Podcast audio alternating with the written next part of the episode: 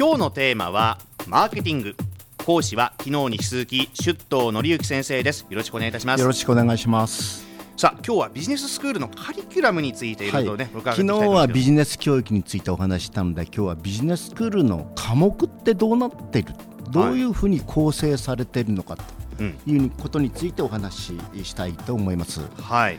あのビジネス教育のスクールのカリキュラム科目ですから、当然ビジネスのサイクルに関連してるんですね。今西川さんにこうちょっとビジネスのサイクルをお見せしてるんですが、はい、あのブログにも立ち上げるつもりでおりますけどどんなビジネスもおそらくここでこれで見ますと商品があってそれをあの販売促進して売って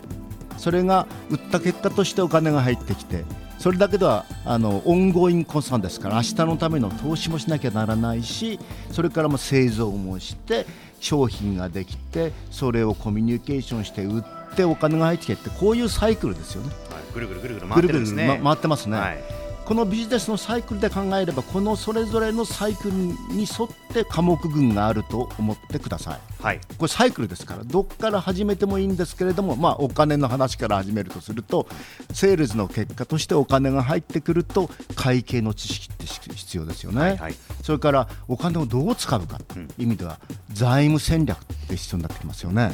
それから明日のためのに投資しておかないとあの企業存続難しいですから R&D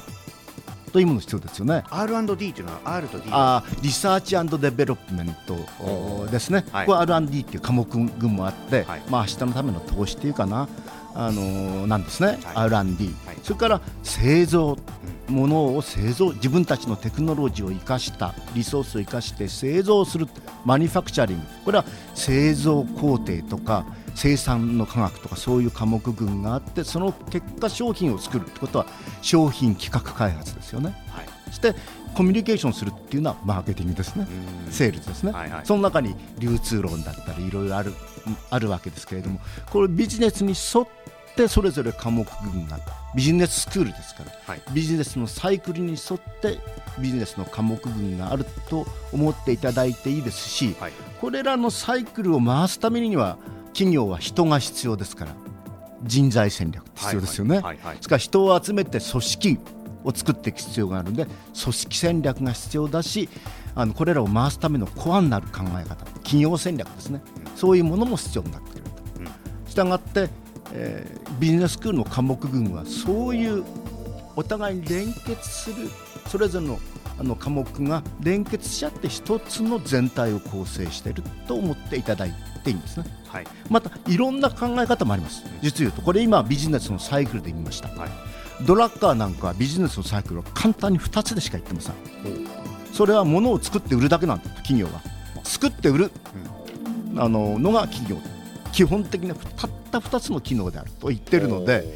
この作って売るっていう、あのー、ことに沿って科目群をこう配置することも可能だろうと思います。はい、はい。それから、まあ、これもう一つ、ええ、あの今、西川さんに企業のリソースというものから見た科目群をお見せしようとしてるんですけれども例えばよく人物金って言いますよね、はい、今4つの資源で企業には人物金情報という資源があると。リソースなんですよ、はい、そういうリソースベースで見たら例えば人だったらどうやって人を動かすの？これ産業心理学だったりする世界なんですけど、それから人を組織する人事だったり組織戦略ですよねそれで物って言ったら物を作る R&D だったり生産であったり物を売るってことだったらマーケティングであったり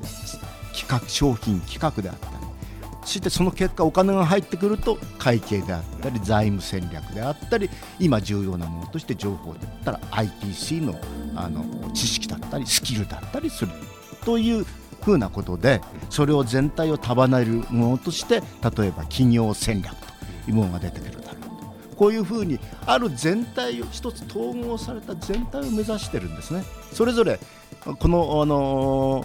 ラジオ番組にはいろんな専門家が出てきますけれども、はい、我々目指しているのはその専門性はあるんだけれどもそれぞれの専門家にはシームレスにつながっていて一つの全体を目指しているんだと。あのビジネスマンとしてのスキルと知恵と知識を身につけるような全体総和以上の各専門の足し込んだもの以上のこう効果がシナジーが出るような全体像をあの目指していくということなんですね。はい、で私もサラリーマンやってますとよく言われるのはそのゼネラリストになるべきなのか、ね、スペシャリストになるべきなのかなんか常にそういう選択を迫られてるそうですよね、はい、それはどちらがいいってことはなくて、うん、本人の資質の問題が資質。ありますよね、はい、それからキャリアプランがあるので、うん、それはの専門家になるのかあるいはジェネラリストとして経営に関わっていくのかというのは自らよくあの見定める必要はあるだろうと思います。どちらがいいってことはないです。そこはもう人から教えを請うというよりも自分で分析をしていかなきゃ。そ,、の通りだと思います。なるほどビジネススクールはある。あのスタンドアローンの一つ一つの科目っていうのもある全体像を持って科目構成をしてるんですよっていうことを今日はお伝えしたいと思いました。わかりました、まあ、こういったさまざまな科目を今後それぞれのスペシャリストの先生が日々出てきてくださって、ねはい、我々がまあ聞くことができるとお話を。そういうことになります。はい。西川さんもあの今度留学をお考えになられたらいいんではないかと思います。ぜひとも。わかりました。あの夜開講してますあ夜？あ夜いいですね、そうですね。昼間忙しいですからね、飲む代わりに来ればいいので。はい飲むの好きなんですよね。ありがとうございます、では今日の、うん、学びワードね、えー、ズバリ首藤先生ズバリ何でしょうか？ビジネススクールのカリキュラム科目構成です。科目構成ね。今後たくさん聞けると思いますはい。よろしくお願いします。今日は首藤先生でした。ありがとうございました。ありがとうございました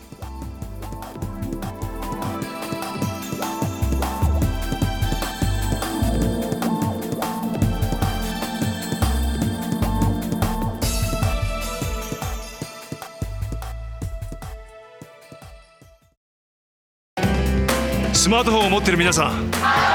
いいことを教えます。ビビックは光だけじゃない。ソフトバンクのスマホも安くなる。2年間パケット代を毎月430円割引。スマホ BB 割 with ビビック好評受付中。詳しくは「ビビック」で検索。